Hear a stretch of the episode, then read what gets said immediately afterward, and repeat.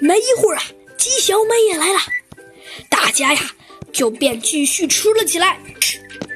但是啊，小鸡墩墩好像老觉得鸡小美哪里有些奇怪。但是小鸡墩墩啊，百思不得其解，这个鸡小美到底好像有点像那个那个谁？但是啊，小鸡墩墩怎么想也想不起来。就在这时，突然警报响了起来。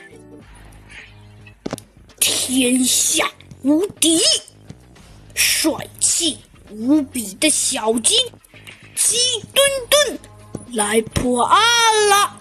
欢迎收听《小鸡墩墩探案记》。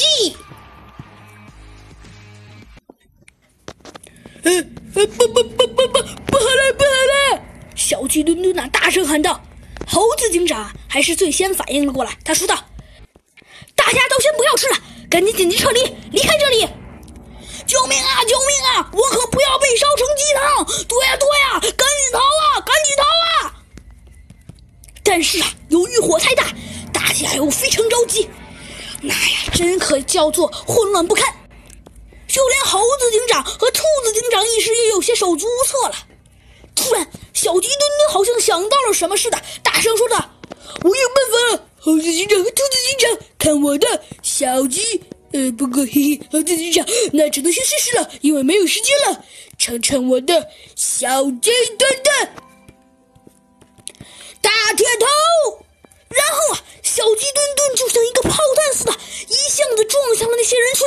还真没想到啊，小鸡墩墩虽然大家只知道小鸡墩墩的肚子很厉害，可谁也没想到小鸡墩墩的头居然也这么有力量，一下子呀就把人群有些人给直接撞出了餐厅。就这样啊，人流立刻疏散开了。然后这时猴子警长和兔子警长便急忙整理人群，但是啊，他们却都没有注意到鸡小美却露出了一个狡猾的笑容，嘿嘿。